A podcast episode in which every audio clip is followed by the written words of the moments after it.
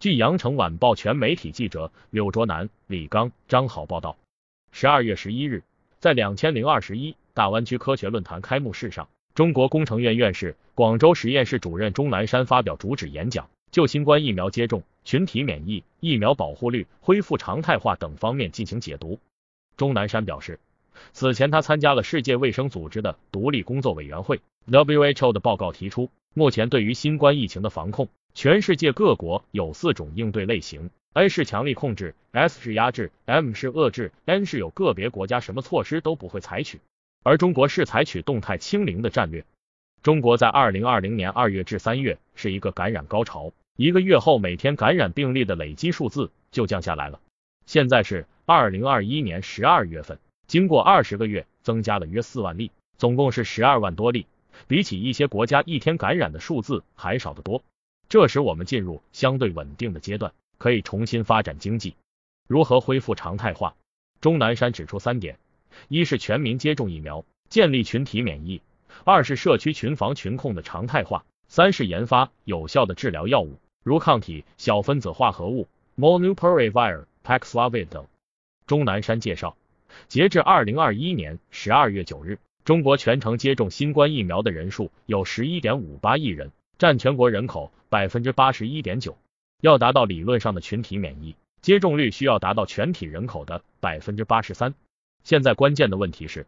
中国六十五岁及以上的接种人口已经占了百分之十三点五，但我们发现八十岁以上的人群接种特别少，这方面还是需要加强的。接种新冠疫苗是预防新冠病毒感染的一个重要方式，但不可否认的是，疫苗接种一疗程后，随着时间的增长。疫苗预防感染的效果是在下降的，那是否疫苗的保护作用就没有了？钟南山表示，尽管疫苗的保护性在下降，但它仍旧能够有效的抵抗死亡。研究显示，六十五岁以下人群接种了疫苗后，感染新冠和没有接种疫苗感染新冠的死亡率差别很大，将近百分之五十左右。同样情况，六十五岁以上老年人群差别更大，接近百分之七十。我们要坚信这一点。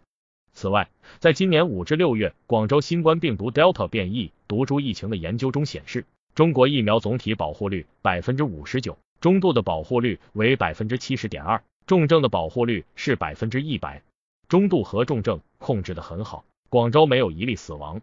这当中，疫苗起到了非常重要的作用。钟南山说，目前全世界面临最大的问题是疫苗过半年，效果就下降了，怎么办？加强疫苗，加强什么疫苗？怎么做？钟南山表示，还要研发新的疫苗。目前中国五款疫苗都在齐头并进的研究中。此外就是加强针。目前国内百分之八十至百分之九十的人士注射了病毒灭活疫苗，在这个基础上加打一针疫苗，mRNA 疫苗、蛋白疫苗或腺病毒疫苗，我们都在进行实验中。很多疫苗公司和大学、科研院在夜以继日的研究，希望能找出更好的疫苗和抗体，这是我们很重要的工作。最重要的一条是易于不安，举世皆危。感谢收听羊城晚报广东头条，我是主播小派。